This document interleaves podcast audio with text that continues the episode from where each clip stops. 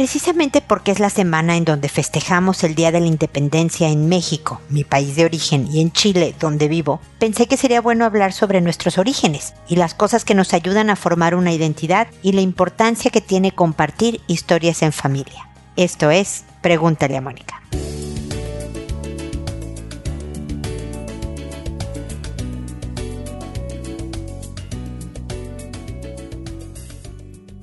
Bienvenidos amigos una vez más a Pregúntale a Mónica. Soy Mónica Bulnes de Lara. Como siempre, feliz de encontrarme con ustedes en este espacio en que siempre los invita a preguntarme, a hacerme consultas, comentarios a través de mi página en www.preguntaleamónica.com en el botón de envíame tu pregunta. Y también desde luego a seguirme en redes sociales como Instagram, Twitter, Facebook, en la que sea de su preferencia. Ahí estoy con ideas, estrategias, citas, videos, todo lo que yo pueda aportar para buscar la forma de construirnos una buena vida, una vida mejor, más tranquila, llevándonos mejor con nuestra gente, etcétera, etcétera. Entonces ahí están estas plataformas de mí para ustedes.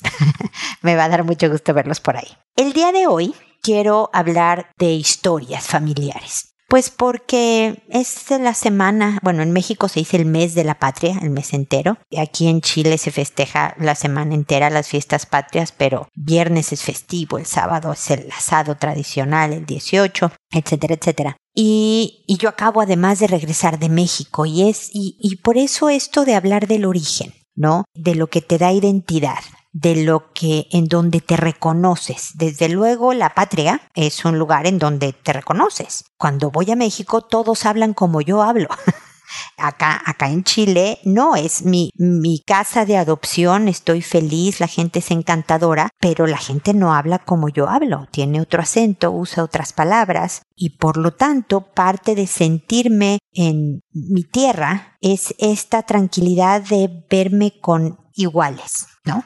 Entonces, eso siempre es bueno, siento yo, para, para tener este sentido de pertenencia. Yo creo que, que vivo muy contenta en Chile y siento que pertenezco aquí en el sentido en que mi familia está extendiéndose para unirse a familias chilenas. Tengo excelentes amigas y amigos que realmente los considero una familia adoptiva. Tengo trabajo y demás, pero soy mexicana. Es parte de quien soy es mi identidad. Entonces, esa es una parte de lo que vale la pena hablar en familia sobre qué nos da origen y cómo se siente, porque yo estoy segura de que yo siento a México de una forma y mis hijos que han vivido pocos años de su vida en México, porque hemos brincado como saltamontes y los últimos 15 años los hemos vivido en Chile, a lo mejor lo sienten y lo viven diferente esto de que son mexicanos porque ahí nacieron y han vivido unos años de su vida y su familia es de allá y todo esto, pero al mismo tiempo no han tenido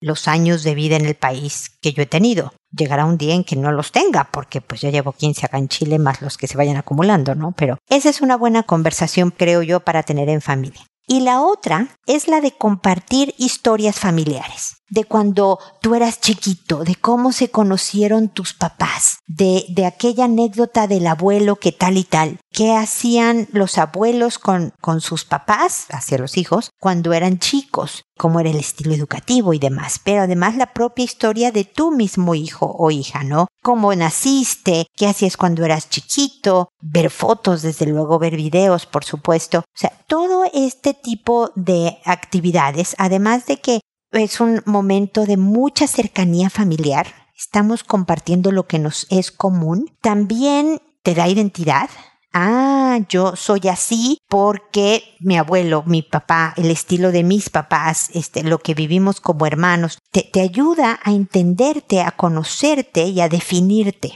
además de unir a la familia. Entonces salen cosas muy buenas. Incluso cuando en esta plática familiar se habla de un tema sensible y, y tal vez escabroso, vale la pena explorarlo y analizarlo y que cada quien dé sus fundamentos de lo que pasó y demás por la misma finalidad. Conocerme, entenderme, conocer a los míos, entender a los míos y desde luego estar consolidando esta identidad de la que hablo. Así que no desaprovechen oportunidades para hablar de historias familiares, con chicos, medianos y grandes. Siempre es divertido, siempre es interesante, siempre se aprenden cosas muy buenas sobre la familia y sobre nosotros mismos al conversar de estos temas. Así que se los dejo para su consideración. Espero que les sea útil y ahí me comentan, como les digo en mi página, este o en redes sociales, cuáles han sido sus experiencias de vida con respecto a este tema. Con eso termino mi comentario inicial y el día de hoy solo tengo una consulta, fíjense ustedes. Así que la voy a resolver, pero antes voy a decir, como siempre, cómo funciona Pregúntale a Mónica. Contesto las consultas por orden de llegada. A todo mundo le cambio el nombre para conservar su anonimato, para proteger su identidad. Em, ¿Qué más? Cuando ha correspondido y el episodio se publica en la página, a las personas que me consultan les envío un correo diciéndoles el número del episodio, el título del episodio, el nombre que les puse y ahora les mando el enlace directo del podcast, del programa, para que escuchen los comentarios inmediatamente. Contesto a todo mundo. Me puedo tardar algunos días, me puedo tardar una semana y, demás, pero siempre contesto con la idea de poder complementar lo que ya ustedes hubieran hecho al resolver la situación que me comentan en su consulta. Lo hago por audio a través de este podcast y no por correo, pues para que lleguen mis comentarios a más gente que ojalá pues fueran de utilidad. Si alguien está viviendo una situación similar a la que estoy comentando, puede encontrar una estrategia, una idea, una perspectiva que le ayude a resolver su propio caso. Entonces, por eso hablo y contesto de esta manera en lugar de escribir. Y creo que esas son como las reseñas generales. Ahora me voy con la consulta de Valentina que me dice, hola Mónica, me atreví a escribirte porque me siento en una situación difícil de resolver. Resulta que soy divorciada y mis hijos vivían con su padre, pero recientemente mi hijo menor de 19 años llegó a mi casa comentándome que peleó con su papá porque quería que compartiera gastos con él de la casa, y yo lo recibí, pero hoy, después de casi tres meses, me vengo a enterar por mi hijo el mayor de 24 años que su hermano estuvo en la cárcel y consume marihuana, y ese fue el motivo por el cual lo corrieron de la casa, porque consumía dentro de su casa, lo cual obviamente no me dijo nunca. Hoy me siento que mi mundo se cae a pedazos. Siempre fui una mamá estricta y su papá demasiado pasalón. No sé cómo actuar hacia mi hijo. Ya lo confronté y aceptó todo. Me dijo que desde los 16 consume drogas y vendió mientras estuvo en preparatoria. Según él, no consume desde que está conmigo, pero obvio lo dudo. Él actúa indiferente a la situación, minimiza y dice que se quiere independizar. No sé qué hacer, cómo debo actuar. Me siento en riesgo también porque en algún momento a él se le hizo fácil vender drogas. Ni mi esposo ni yo nunca hemos probado drogas y no sé qué hacer, si lo admitimos en mi casa o si lo apoyo para que se independice o simplemente lo echo de la casa como lo hizo su papá. A ver, Valentina, gracias por tu consulta. Aquí creo que hay varios puntos que vale la pena atender para la situación presente y para el futuro. La primera que me surge es que por lo que me dices en tu mensaje, no tienes contacto, no te hablas con el papá de tus hijos, porque te enteraste tres meses después gracias a que tu hijo mayor te comentó lo que pasaba. Lo que me hubiera parecido que sucede en muchos casos es que, a ver, llega el de 19 años diciéndome, ah, me peleé con mi papá porque quería que yo pagara los gastos y que tú le hablaras a tu ex para decirle, oye, ¿qué pasó con Joaquín, como se llame tu hijo, ¿no? ¿Qué pasó con él? Porque, porque fíjate que llegó a la casa con esto, ¿no? Porque tal vez oír la versión del papá, los comentarios del papá, el que los dos se unan para una estrategia conjunta hacia cómo apoyar y ayudar al hijo, vale la pena.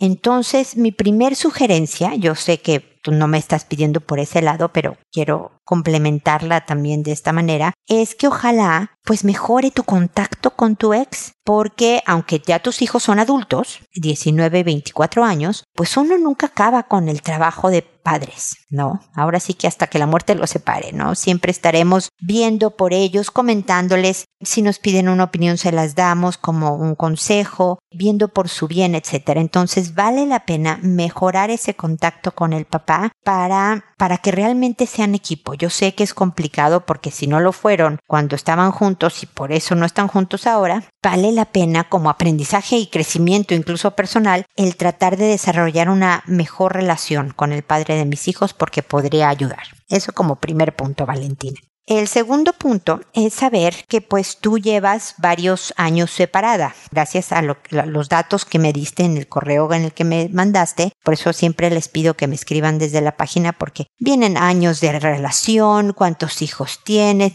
más o menos un poco más de contexto. Entonces, se ve que te separaste del papá de tus hijos hace muchos años. Por lo tanto, no sabemos, no sé, porque no me diste ese dato, cuántos años tenía tu hijo el menor, ni el mayor tampoco, pero bueno, tu hijo el menor, cuando surgió esta separación y en qué condiciones se ha dado. Porque los hijos viven con el papá y no contigo, muchas veces viven siempre con la mamá y no con el papá. Todo este tipo de cosas te las digo porque no sé qué impacto tuvo esta separación y este nuevo ajuste de vida en la vida de tu hijo menor no para que justifique el que esté consumiendo drogas, porque eso pues es muy dañino y peligroso, pero para entender la situación, para saber que no lo está haciendo por simple rebeldía o, simple, o sea, como simplificar el asunto, sino realmente entender las aristas, las profundidades que pueda tener este tema, porque yo entendiéndote mejor, hijo mío, puedo también servirte mejor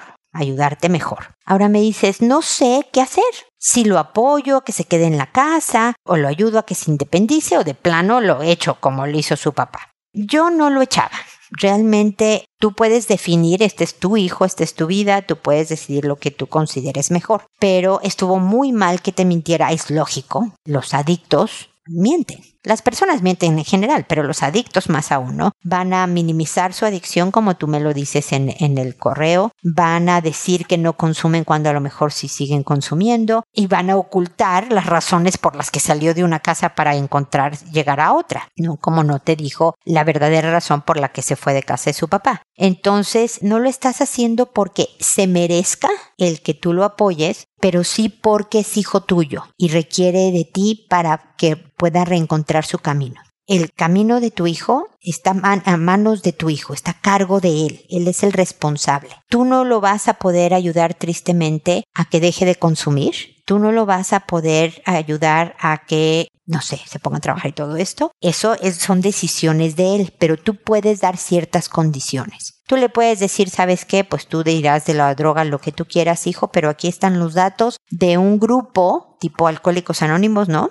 Adictos Anónimos, yo te quería dar la dirección, el teléfono, los días de reunión, aquí están los datos. Tú ya estás grandecito para decidir si vas a aprovechar la oportunidad de estar limpio para seguir con tu vida o no. Entonces tú le das la primera herramienta. Y la segunda, yo creo que es perfectamente válido decirle, a ver, hijo, tú dices que te quieres independizar. Me parece a los 19 años un buen proyecto. No sé si va a estudiar algo, está en medio de estudios para prepararse para algo y demás, pero le puedes decir, ok, tienes que tener un trabajo para tal fecha, porque yo quiero que estés aquí en la casa hasta esta fecha. Y ponle tú los límites, establece el parámetro en donde él se puede mover para que él sepa que cuenta contigo, que no lo estás corriendo de la casa, pero estás honrando su interés de independizarse y también diciéndole, pues, gente que consume en mi casa, pues no. Él dice que no está consumiendo, así que va a decir que, ¿por qué lo, le dices eso si él no está consumiendo? Pero dices, a ver, yo creo que si tú estás decidiendo un camino que yo no estoy tan de acuerdo, creo que es muy buena idea que busques tu independencia.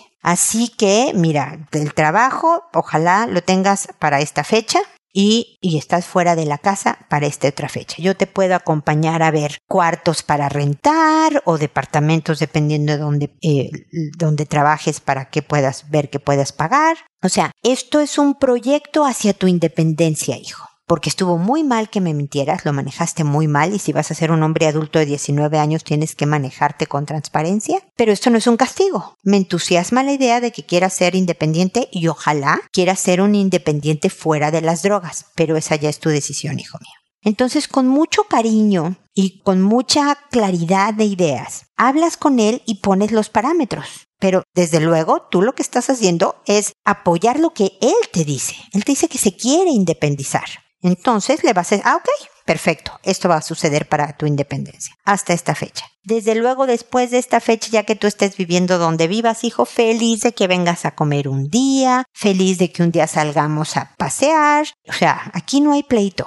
Te quiero muchísimo y deseo lo mejor para ti. Te voy a apoyar en todo lo que emprendas para tu bien. Y con eso yo te apoyo para esta independencia. ¿Me explico, Valentina? Así que espero que te parezca una buena idea, espero que la puedas implementar. Háblate con tu hijo mayor también, porque hay veces que la visión también de un joven te puede dar ideas de cómo manejar ciertos ángulos de la personalidad de tu hijo menor. Ojalá te hablaras con el papá para que sepa tu plan y que estén en el mismo canal y hablando el mismo lenguaje y, que todo vaya muy bien. Desde luego sabes dónde me puedes volver a escribir para seguirte acompañando en este proceso y espero de verdad que tú estés más tranquila muy pronto y definitivamente lo mejor para tus dos hijos. Espero que sigamos en contacto entonces. Y espero, amigos, que nos volvamos a encontrar en un episodio más de Pregúntale a Mónica, ya que hoy acabamos con las consultas. Pero recuerda, siempre decide ser amable.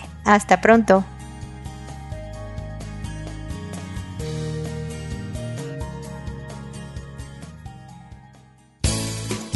¿Problemas en tus relaciones? No te preocupes, manda tu caso, juntos encontraremos la solución. www.preguntaleamónica.com Recuerda que tu familia es lo más importante.